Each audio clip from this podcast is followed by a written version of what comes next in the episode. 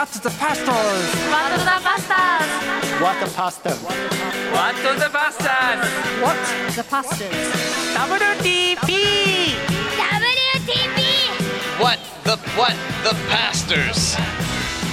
皆さんこんにちはワットザバスターズ大島重則ですさあ今回もノブさんですね豊田信之です。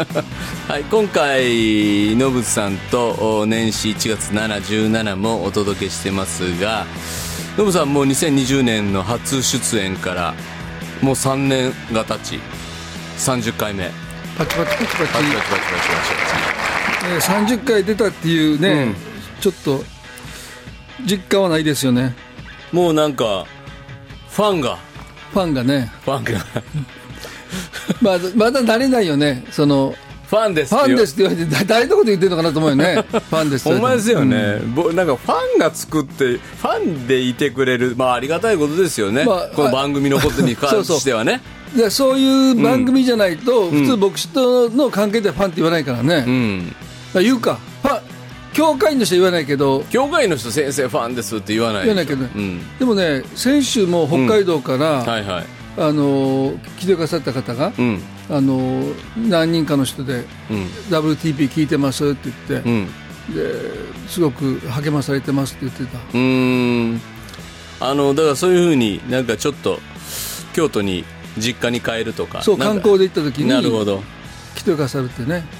さあ1月も17日でですねそろそろ皆さん実家の帰省を終えてもうお仕事に戻ってらっしゃるとは思うんですがあ匿名希望の方、えー大島先生平久さんこんにちは。あポッドキャストの順位上がった原因は私だと思います。とか言って、えーね、総合ランキング14位になったので、えー私じゃないかなっていっぱい聞いてくれてありがとうございます、えー3年ぶり実家へ帰省しますが祖母が脳幹脳梗塞の影響で管を通して食事をしており感染リスクを避けるため実家に帰れないので温泉宿に父と私と私の愛犬3人で1泊します。私以外は家族はノンクリスチャンのためどう振る舞うかその前に父と何を話すかドキドキ不安でした。しかし拝聴した回がちょうど年末で帰省シーズンしたお話。似たようなお悩みの方もいらしてヒントをいただきました。ちょうど最近結婚のこと悩んだりしていたので父が結婚の時どういうことを考えていたのかとか私の年齢の時のこととかリタイア後の今のこととか父の話を聞いてみたいと思います。またラジオ好きな父ですので WTP をさりげに聞かせてみようとも考えています。ありがとうございます。実家。まあ、ノブさんちはそうか。実家に帰ってクリスチャンじゃない人と出会うみたいなことはないのか。まあみんなクリスチャンだよねちょっとね、うんうんうんでも教会の方でまあノブさんの教会は京都にあってね。あ大阪か。大阪。一応京都寄りの大阪ね。うん。まあでも京都神社仏閣多くあってね、まあ、そういう中で帰るとおお墓参り行くいろんなあーこともあり若干の緊張感もありみたいなことってないですかね？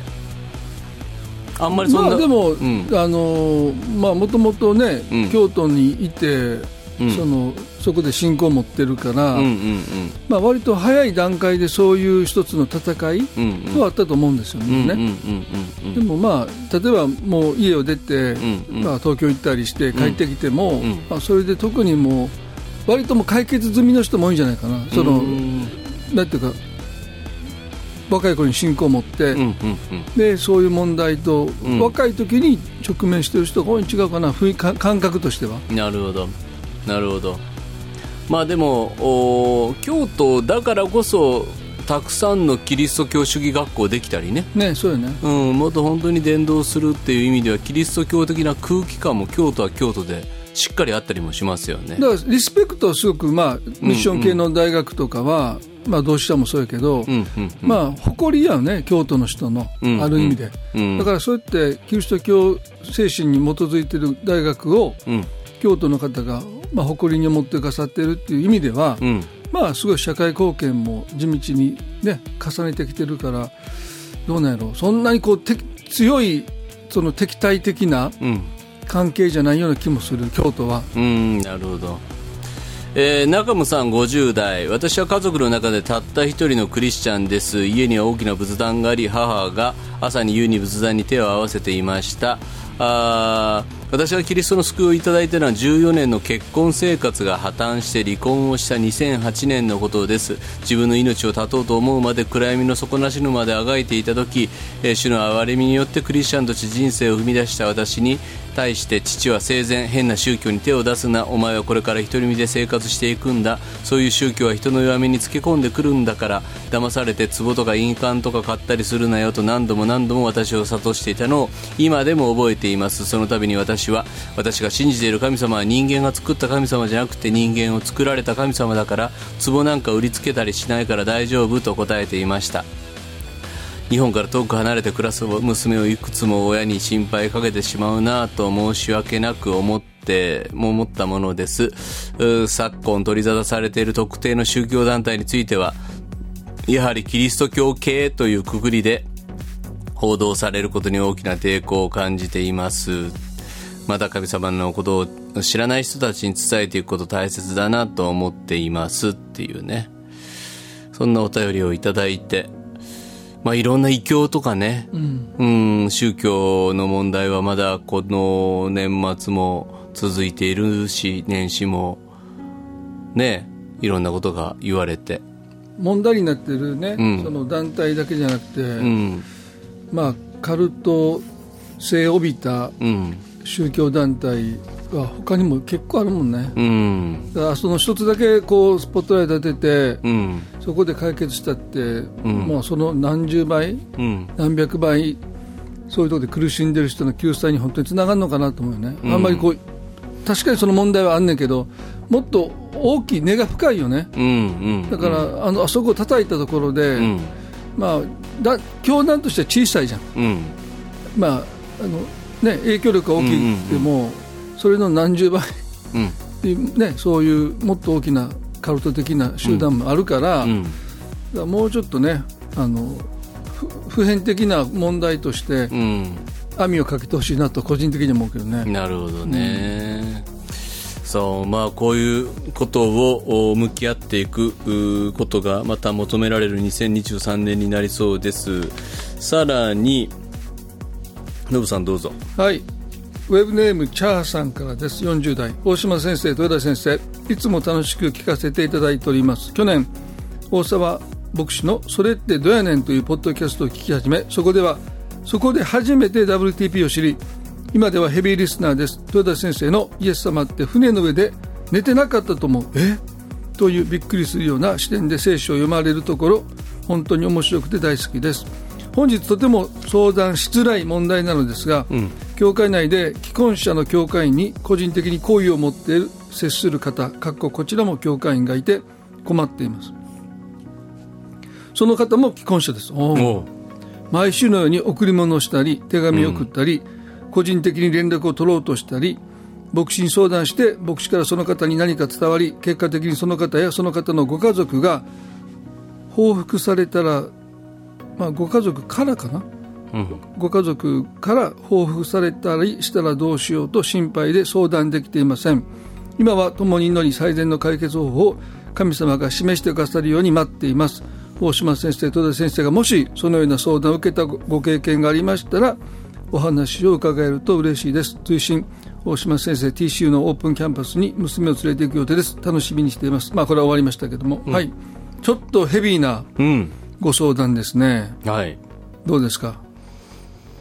どうですかっていうか、それを渡している方もそうだけど、受け取っている人も、うん。どうなんすか？あ受け取ってるんか。いうことじゃないですか、うん、そうやね、毎週のようにということは、まあ、わかんない、あの毎回毎回断ってるのかもしれないし、まあ、拒みづらくて受け取ってるのかもわかんないね、うん。そうやね、そこがちょっと、ポイントはポイントですよね。うん。まあ、上げてる方も、もう完全に異性としての恋愛感情。あと、どっちが、そのだ男性から女性か、女性から男性かによってもちょっと違ってくるよね。ああ。こここれだけだとちょっとわかんないもんね。わからないですね。わ、からないことが多いけれども、一般論で言うと一ね。般論で言うと、ノブさんそういう人が、ちょっと教会の中でいらっしゃったとして、どうします？いや、ここでこの方が、えっと、まあ、何を恐れてるのかというと、まあ、まあ、相手、まその特に好意を寄せてる方の家族うん。に伝わった時に、うん。まあ、逆恨みされる恐れがあるってことですよね。うん。そのそんな余計なこと言ったからってことでああ、そうかそうか。うん、うん。でそうですね。逆恨みはやっぱ怖いとうん。でもその牧師の場合うん。その主婦義務があるから、うん。誰から相談を受けたってことは絶対それ隠さないといけないじゃないですか、うん。うん。うん。だからそこはあの担保されるっていうか守られるのかなっていうふうに思うし、うんうんうんでもきっとあの人しか言わないっていうふうにもう多分そういうことが伝わったらうん。もうみ身元というか、うん。そのいいくら牧牧師が主義義務を守っても、んまあ、伝わるようなコミュニティ、まあ、例えばそんな大きくないとか、うんあるいは自分たちの仲のいいグループの中で起こってて、うん他の教会の人は全然気がついてなくて、うんうんうんああきっとあの人だっていうに特定されるっていうことだとしてしてもね、うん。そのまあ、待っているのはもう結構、もうこの時点で、うん。あの結構もう手遅れに近いぐらいに、うん。あの状態だと思うんですよ、要はもう毎週プレゼントのん渡したり、でもそれが人目に触れるところでしてるってこと？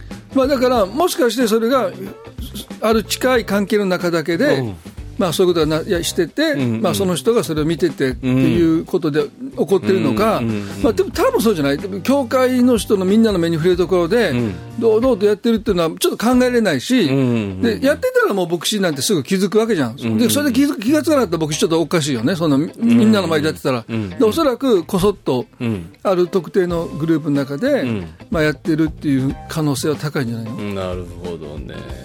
ででも聖書の原則から言うとさ、うん。まあ、イエスもおっしゃったけど、ん。まず誰もいないところで、ん。まあ、その人を責める、うん。まあ、その人の尊厳、まあ、誤解もあるかもわかんないし、ね。うん。うん。問い問い詰めるっていうんじゃなくてコンフロンテーションっていうやん、こううん。うん対決っていうか、うん。うん。だからそれは、まあ、なされないとこの問題はうん。悪化していくのはもう間違いないね、うんブレーキがかかってないもんこの時点で。うん。そうだかね。ら暴走してて、その暴走がうん。時間が経ったら、うん。ブレーキが効いてきて、うん収まるっていう可能性はほぼないんちゃう？うーんでそのまあだから牧師としてさノブさんはそれを状況を知りましたあーそしたらまず順番に一人ずつ読んで、うん、ともね。うんえーこういうふうなことがされてるって聞いたんやけどあるいは見たんやけどこの間ちょっと目にしたんやけどあれはどういう意図みたいな、でいやーそんなつもりなかったかもしれないけどやっぱり不思議に思われるよね普通は、えどういう関係って思われちゃってるかもしれないけどどうなの？っていう事実関係の確認をまずする。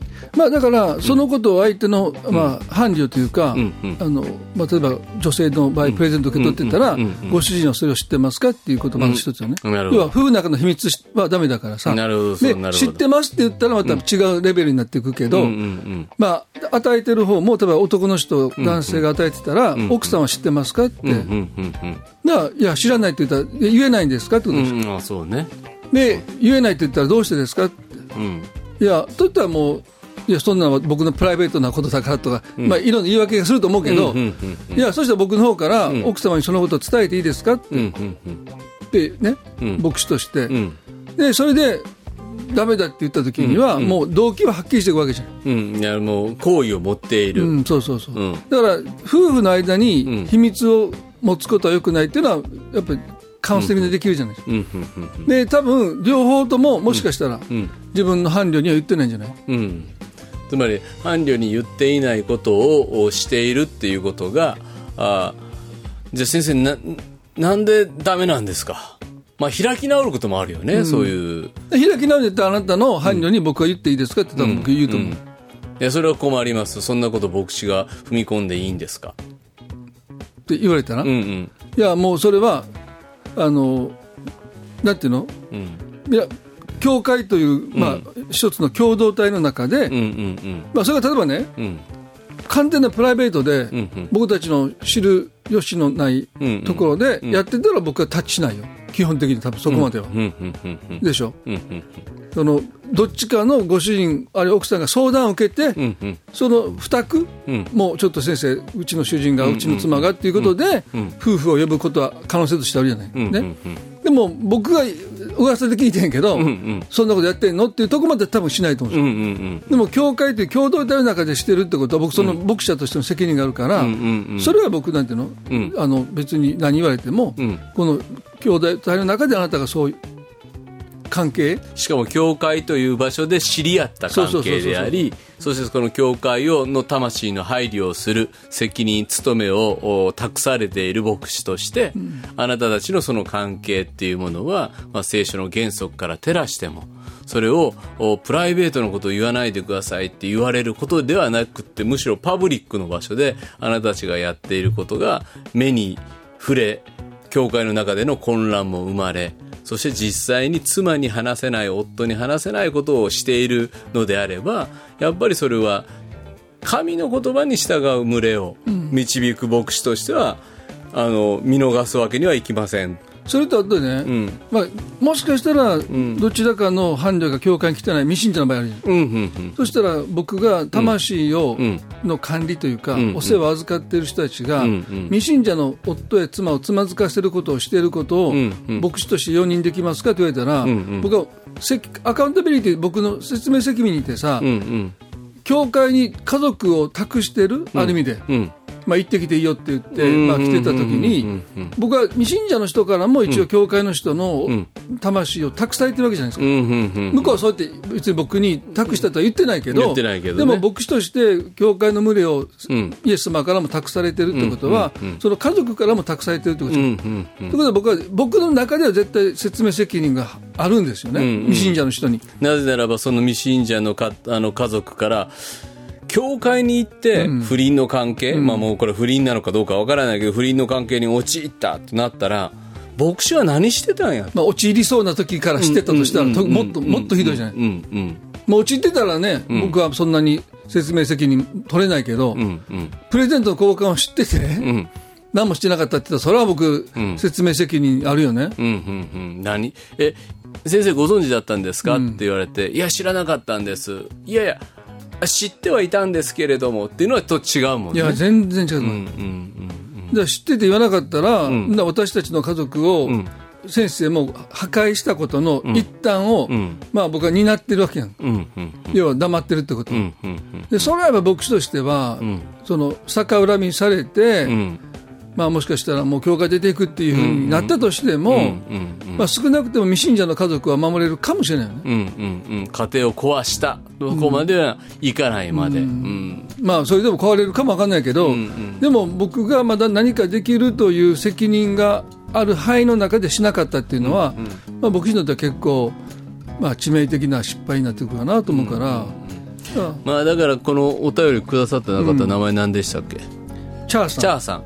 まあ、チャーさんとしてはやっぱりあのまあ、よっぽどうかつな牧師ではなければ、守秘義務はちゃんと守るから、うんチャーさんに聞いてんけどみたいなこと言わへんし。絶対に言えへんの言えない。うん、でチャーさんしかその現場を見てなかったのかもしれないけれども、やっぱりなんやったらもう俺もなんやったら見たけどぐらいの感じで、その牧師が言うてくれるかもしれへんしねまあ嘘をつくわけにまあではいかんけど、もこういう話をちゃんと報告が上がってますと言えるやんか、うんうんそれは言える守秘義務やる。言える名前言わないからね、うんうん。でで誰が言ったんですかうんって言って、いやそれはもう私の守秘義務を守る範疇の中で言えないんですけれどもっていう話を牧師はしてくれるから。で事実確認ってだ大体最初言うわけよ、うん。その要は責めるんじゃなくて、んうんうん。ちょっと事実確認をしたいですって絶対言うやんか、うん言うね。でこういうことを聞いたけど、実際どうですかって、これだからぼあの牧師もだからいきなりアホじゃないから、もうほんまほんなんしたんかって言って怒ったりせえへんしいね、やそれできないよ。ね、うんうん、まずは事実をちゃんと確認するっていうか、あのいやこういうこと聞いたけどほんまかなっていうことの確認させてもらっていいですかって言ってで本人が認める認めない。あるいはもう全然チャーさんが思ってへん関係やったんやとしたらみんなでホッとした例だけやから。まあそうそうそうそう、うんまあまあそうホッとできへんからそんな感じになってんのかなっていう気はするけど、うん。まあでもこういうことで、ん。まあまあ多分どの教会でも形が少し違っても、うんまあ例えば既婚者が独身の人にそういう行為を寄せるってことだって起こり得るやんか、うん。まあ多分そういうことも多いんじゃ、多いというかそうね。まあそれがまあ大きな問題になる前にうん。ちゃんと対処できたら、ん。まあお互い傷つかないで済む話もいっぱいあるんちゃうかなと思う。まあ人間の集まりやからね。そうね。で人を好きになるっていうのは、まあ、それはまあよ良い悪いじゃなくて、ん。まあまあ、やっぱり、まあ、好きになってしまった、ひまあ、惹かれる。うん。でもその心をどう収めていくかっていうところやから、ん。まあ、そういうねあの若い例えば綺麗な人あるいはかっこいい男の子が教会に来て、ん。夫婦関係がちょっとギクシャクしてたら、うん。誘惑はあるやん絶対ね。うん。でもそれは人間だから仕方ないから、うん。うん。そこそこでどう牧師が関わっていけるかやから、うんだからそういう意味では牧師が本当に知らないでいるんだったら僕はもう思い切ってん。牧師に言った方がいいんじゃない、こう告げ口したとか陰口したってん。言われるかもわかんないけど、でもそれはもう愛によってね、うんうん。もうなんていうかそこは引き受けてくださったら僕は、あとはもう牧師に任せて。あそうね、もうあとはお委ねするっていう、チャーさんが苦しむことないんじゃない？ーこれはあの苦しんだらあかんと思う、もう早く牧師に、そのために牧師がいるねんから、言ってん違うかな、で言われた牧師も、はあと思うよ、そんな、教会の中でそういうことがあるっていうのはしんどいけど、まあでもまあ、それで、まあなんていうの、責任を果たしていけるし、ん。で逆にこれできっちりできたら、信頼関係も深まるしね、そうね。牧師に対して？そこから救出できたら、ああそうね。うん。助かったやっぱり家族族は大切に持ってると思うよ、どっちも。そうやね。うん。うんただその失うかもわからないというリスクをん。軽く見てるだけなの、うんうんうん。そうね。で失ったら多分どっちもそりゃそうよ。もう後悔する家族を決まってるよ、うん、失うだから。なんかまあだからもしかしたらよくあるかもしれないかどうかわからんけどそのなんか変な LINE 来るとか、どっちも好意持ってへんけど、あどっちこっちは持ってへんけどすごくアプローチされてますみたいな、先生こんな LINE 来るんですけど見てください、うわこれは大変やな。あの俺から言うとこうか。とか確認してみようか。とかいうことも逆に言うと、なんでそんなことを牧師に言うんだとか言って、いやいや、送った君があかんがなっていうような話含めて牧師が、その牧会上の指導をするというかね。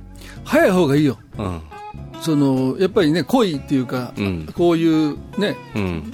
思いは憎悪に変わりやすくなるから,、うんうん。だからできるだけ早いうちに目をつまないといけないからね、うんうん。まあ、早く祈って相談してほしいなと思いますありがとうございます。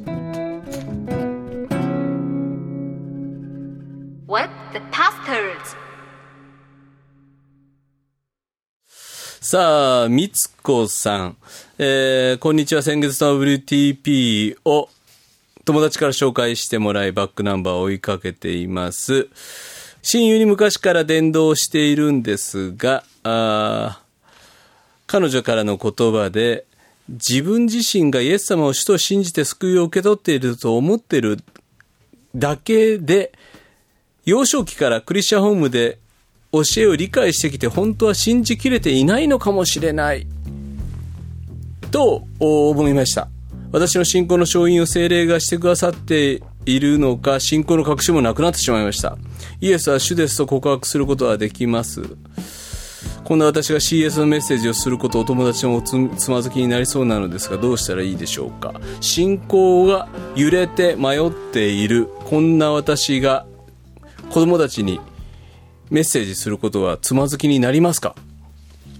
どうさん。どうですか？まあこれはだからまあよく言うんですけど僕はあの心から信じられていないんですっていう悩み聞くと、僕も心から信じれてるとは言えるかどうか分かりませんよ、完全に信じれないんです、まあ、それこそ人間の完全なんてね、絶えず不完全じゃないですか、で心から信じてるかどうかっていうのもさじ加減でしょ。だから僕はイエスを主ですって告白しているところに導かれているものは救いの確かさの中に入れられてると精霊によらなければイエスを主とは告白できへんから、この御霊なる神が私たちをそのようにしてくださる。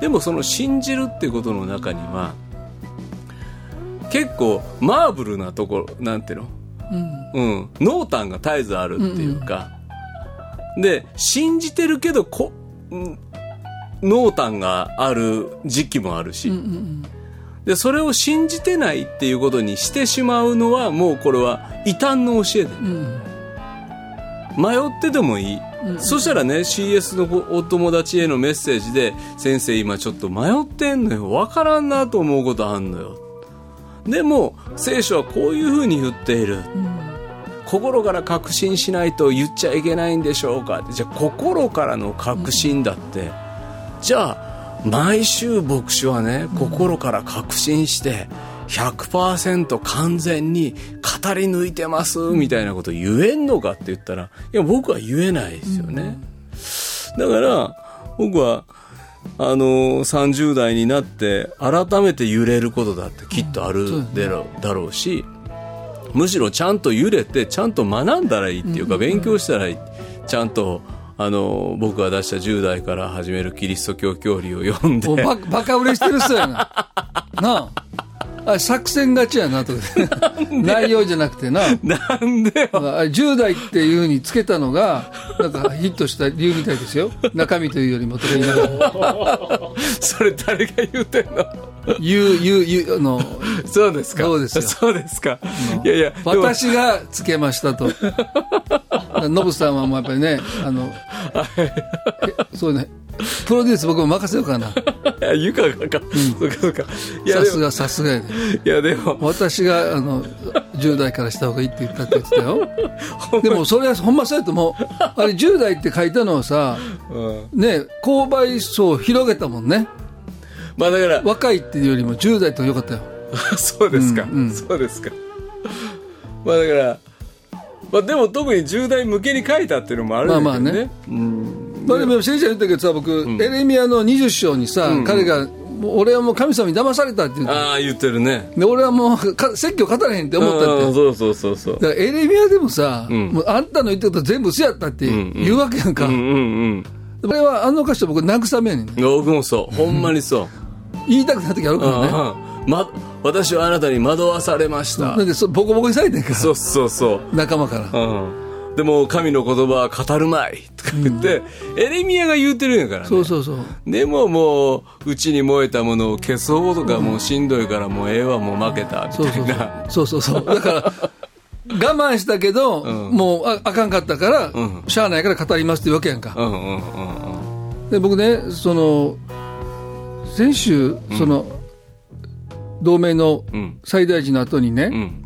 えっと、加古川バプテスト教会の、えっと、祈りのセミナーに講師で呼んでもらって、まあ、僕ねその連続でうん。そういう大きな教会に行って、うん。でそこでね、まあ、死の祈りの本を読んでくださって、ん。まあ、セミナーしてくださいって言った時にね、まあ、もう最初のフレーズだけで終わっちゃったけど、天にいます私たちの父よっていうあの箇所だけで、うん。まあ、セミナーが終わってんけど、ん。1時間のね、えでもね、すごい大事だなと思ったのは、さっきも聞いてて、神様って信仰の対象やんか、まだ。ーうん。信じるってことは対象やんか。うん。でも僕たちクリスチャンはさ、ことされてんねんから、ん。神様ってなんか僕たちの信仰の対象じゃなくて、ん。そのもう父である、ん。関係性の中に今生きてるわけやん。うん。そしたら僕たちがさ、親との関係考えたら、その人をどんだけ信じてるとか、うん。要は要は自分の信仰の対象として見てなくて、うん。別にそんなにこう、ね、親密な状態じゃなくても親親っていうか、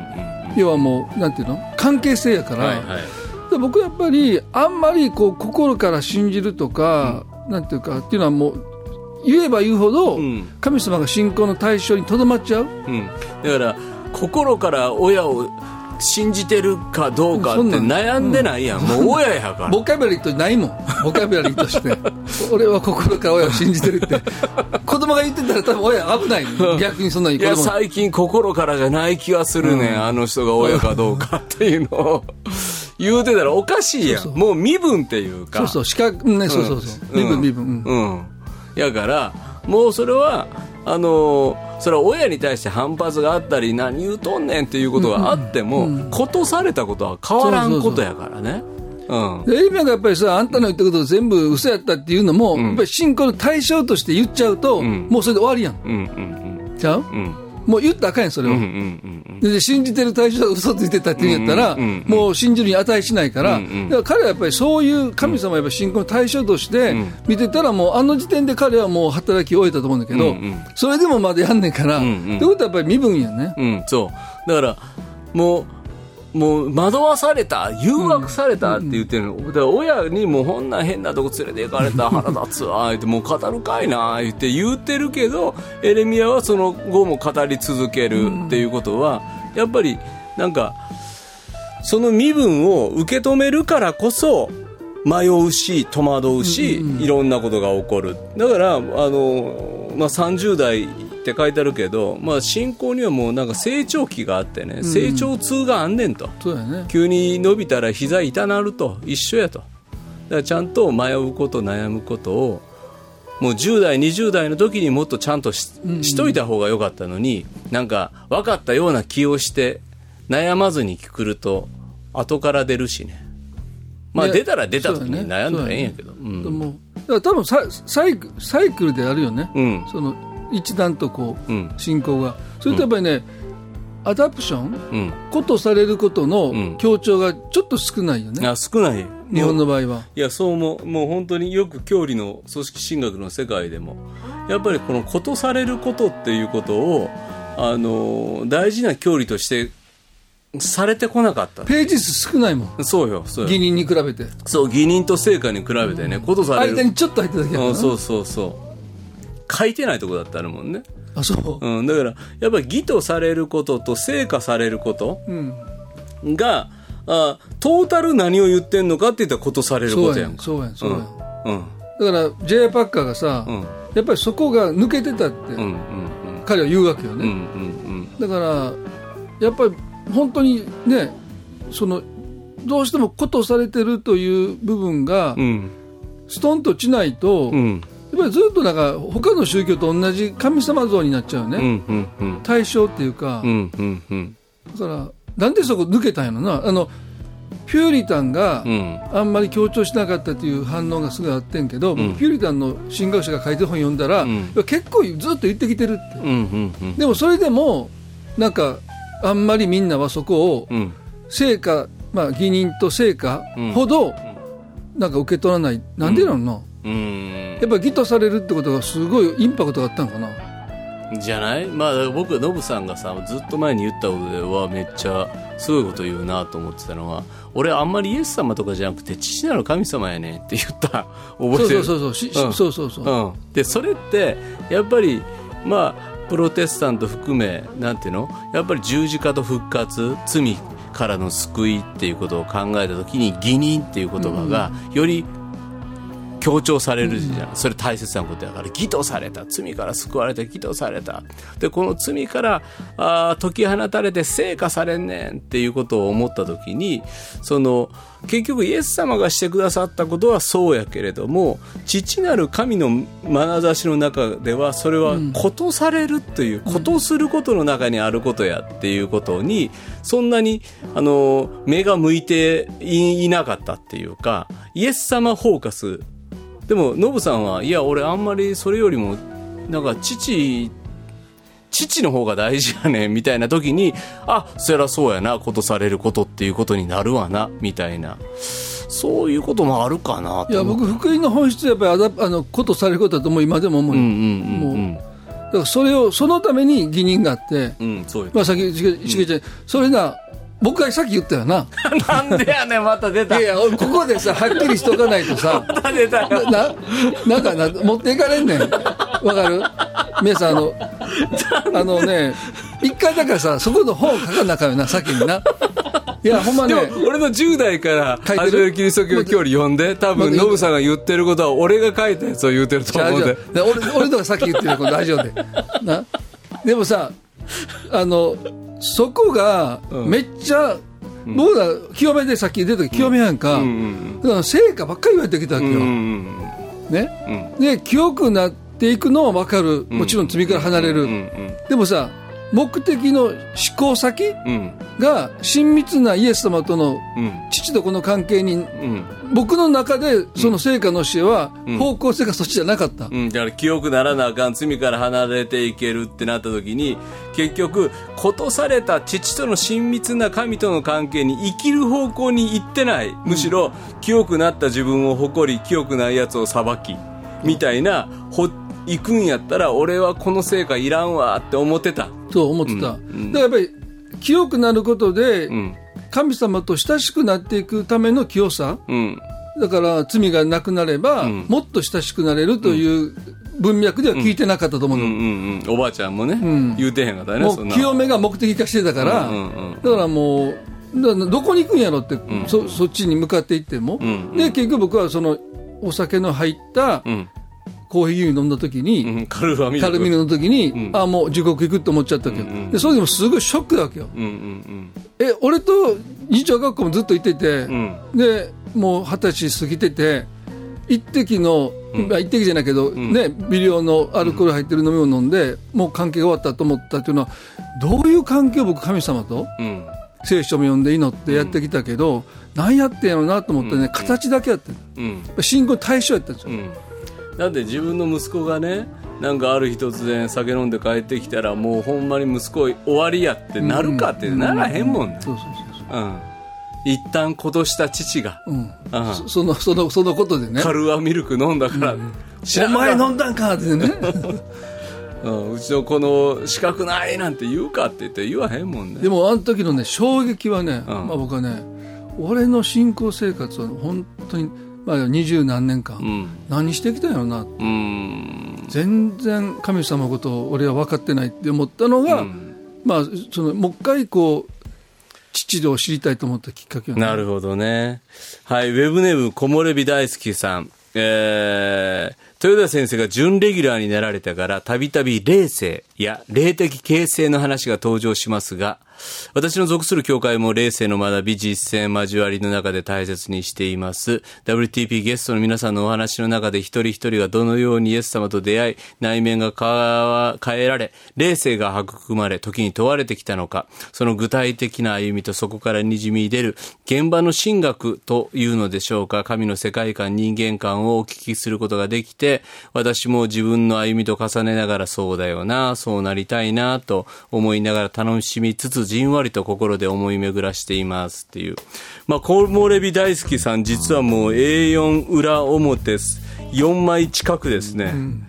おお便りいただいて。えーあまり長文すぎて放送に載せるのは難しいと思いますって言って、書いて書いてくださってるんですけども。ね、やっぱり、あ、そうやんなって思える？今の話もそうですよね。冷静のことやもんね。さあ、あのさらに最後、もう一個だけ。えー、牧師生活で行き詰まったことどんなことありましたか？克服する秘訣、ズバリ何ですか？スイカお好きさん。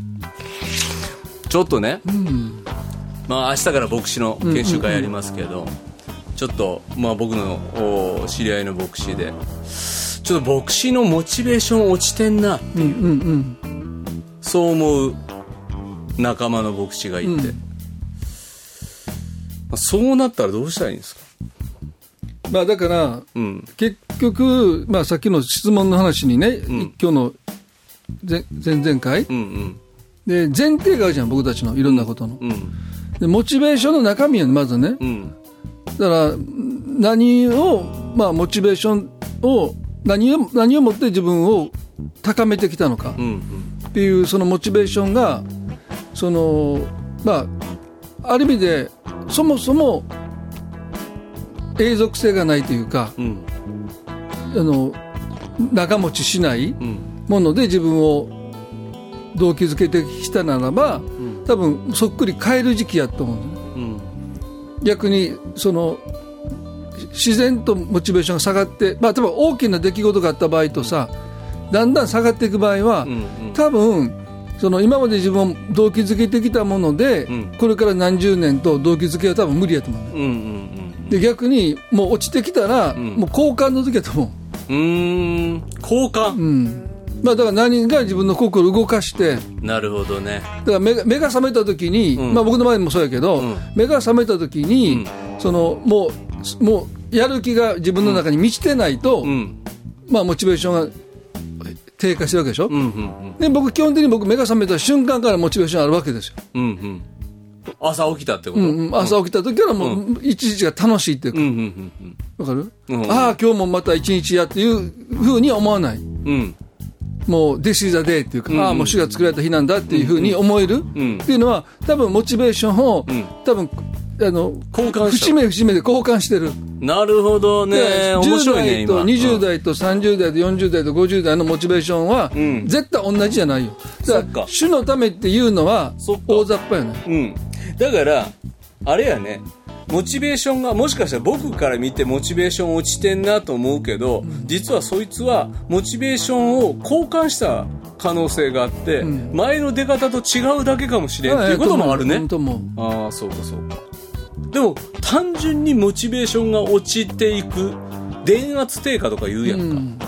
だから、ああいうふうに落ちていってしまう理由は何なんや？まあだから設定しているゴールうん。が遠すぎても落ちるし近すぎても落ちちゃうだうん、うん、うん、から遠かったらもう無理かなってうん。うん、うん。で近かったら惰性もうなんかそんなにやらなくてもできるこなせる、うん、うん。だから多分多分しげちゃんの場合説教あるやん、うん、うん。説教にをの、まあ、出来栄えというか、うんうんうんどこに持ってきてるかによるやんか、うん、うん、でも結構牧師で説教のモチベーションを移し落としてる人は、うん、うん、うん。あのまあ最初は高く置いてるけど、うん、うん、だんだん低くなってるうん。うん、うん。うん。で多分今しげちゃんの場合は、うん。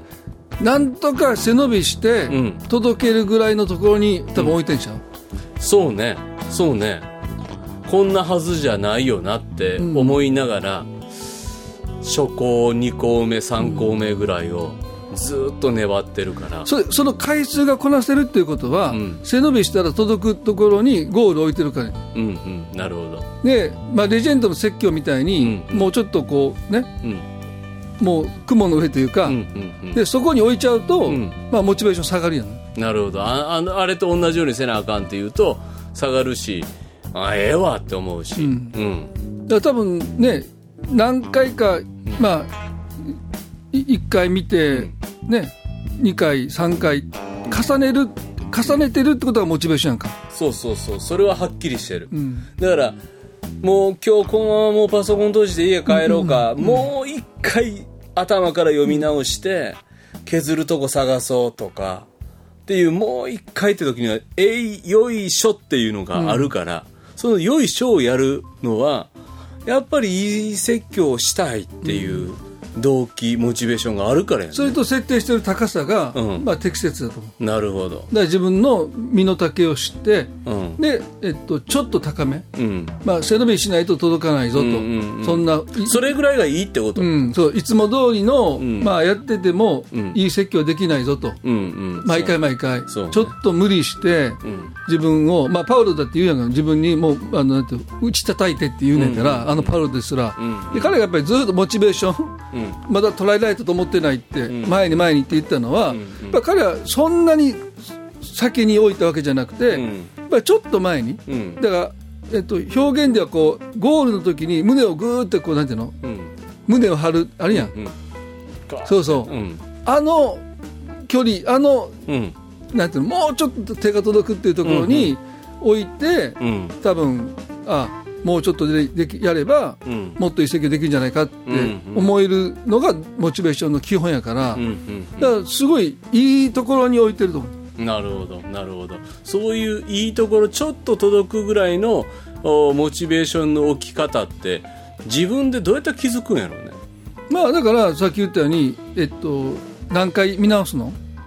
何回かなまあまあ本当に自分の中では1回書き上げます。2345回。5回はいくかな。で多分、しげちゃんの中で、それが一つの目安ちゃうの。で、それが減ってきたら、モチベーション下がってるわけですあそうやと思う。あもうこれで明日行くわいいわって思ってしまうと、もうなんかね気になってまた朝起きてまうのよあやいええわって言うてもうたって思って。で、僕の安息日の本もさ、うん、5項までうん、書いてんの。ああなるほど僕でも、ぼこれで僕でもそんだけ書き直すわけやんか。うん初行からね。初行から、うん。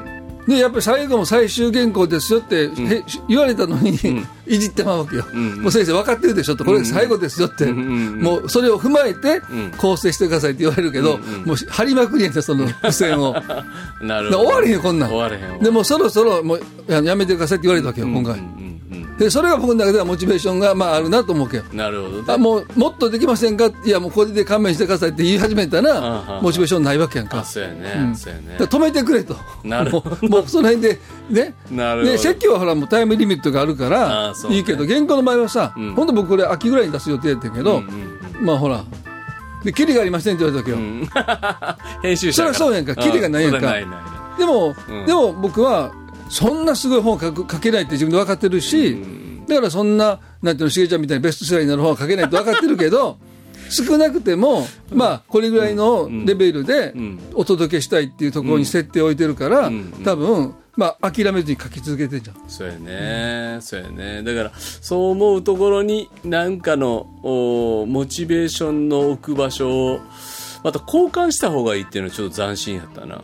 いやでもね、交換しないと、あ同じモチベーションでは無理ようん、うん。で若い時ってさ目立ちたいと思うんやんか、あある意味で。そうん、人より目立ちたいで、頑張れる。そう、うん。今逆に目立ちたくないやんか、だから50代になったと思うんで目立ちたくないそんなうんに、うんうん。わかる？もう目立つことはそんなモチベーションじゃないよね、ないないないない。うん。ということはやっぱり良い仕事をしたいっていうモチベーションになるやんか、うんうん。そのキャーキャー、まあ、キャーキャー言われへんけど、んうんまあ、いろいろこうね、んうん有有名になるっていうことよりも、うんうんうん。やっぱりもう、なんで、もうすぐ死死が訪れてくるっていうのが、いや、そうやと思うわ。俺も自分で、うん。あの、75ぐらいかなって自分で思うん。ね、うんうん。感覚的に。僕はそれまではなんかやっぱ KGK で、うん。KGK を知ってもらわなあかんっていうので、な何かしらの、まあ、SNS もそうやけど、やってる動機は全部そうやったもんね、KGK でも KGK やめたら、ホッとしたのよ、うん。すごい楽になった。今僕 KGK の看板背負わんでいいんや、誰も最初から背負えたんが言うてへんぞって思うかもしれんけどでその時にやっぱりもっと自分は自分の時間を豊かに過ごすこと。でこの間沖縄でもねノブさんが「いや人生の秋やで」っていうむしろ刈り取ったものを配りに行く方が今から大事なことちゃうって言われたらやっぱりモチベーション変わるっていうか、今まで実ったものを配って美味しいなって言うていこう、そしたら別にサブウェイのサンドイッチ買いに行って、なんで俺がこんなパシリみたいなことさせなあかんねん、なんてひひとかけらも思わへんっていうか、20代の時やったらうわ買いに行かされてるって思ったと思うけど、まあ、買いに行ってもらうのが20代は嬉しいやんか、うん。うんちょっと特別扱いされる方が、ね。でも逆にそういう、逆にこう使えていくうんうん。ことの喜びもうん。見出せるしね、年取ってきたら。そうね、うん。むしろ若い子らが楽しそうに喜んではこの今日よかった、うん。来てよかったって言うてる姿が、うん。今度は自分の喜びになって、であの100万人福音のさ、うんうんあの方が取材で聞いてくださってさ、うんうんうんうんなんでこんなことしてはるんですかって聞いてくださって。うんうんあれ僕すごい嬉しかった、うんうんうんうん宮田さんね、うん、なんでこんなことをしてしてはるんですか？っていうこんなことを。ただでただで、ん。あのねほらただで来てで大阪からわざわざ夫婦で来て、えあのお昼もうさ、ん。食べれてうん。ジュースも飲んで、ん。片付けもしないで 帰れるっていう。なんでそんなことをわざわざしてはるんですかって言われた時に、あ多分パッと見たらそれはなんでこんなことをするのかがわからないうん動機づけで今自分たちは動いてるんだっていうことじゃない、なるほどね。だからあそでその時も改めて僕思ったその言葉聞いて、うん。あなんとなく自然でやってるけど、ん。これ別にある人から見ると、うん。なんでそんなことしてるんですかって言われることが今自分を動かしてる。うん。あだからもうある意味で動機のあれをまた交換して、うん。次のシーズンに入ってるんだなっていうのはその一言ですごいなんか改めてなるほど。はいありがとうございます。まあでも本当にそのモチベーションこれ結構面白いテーマなんでまた何か質問あればノブさん来た回にですねどんどんお話ししていけたらいいかなと思います。皆さんからの番組への感想リクエスト待っています。近況もぜひ教えてください。番組ウェブページの投稿フォーム使うと便利かと思います。メールの場合 wtp.pba-net.com メッセージにはラジオネーム年齢匿名希望の方はそのように書いてください。番組は聖書チャンネルブリッジでも聞くことができます。他の番組もありますしぜひそちらのサイトも使ってください。では今日の「ワット・ザ・バスターズ」大島重則と豊田信之でした。次回放送1月27日ではまた次回。さよなら。さよなら。この番組はラジオ世の光テレビ「ライフライン」でおなじみの TBA 太平洋放送協会の提供でお送りしました。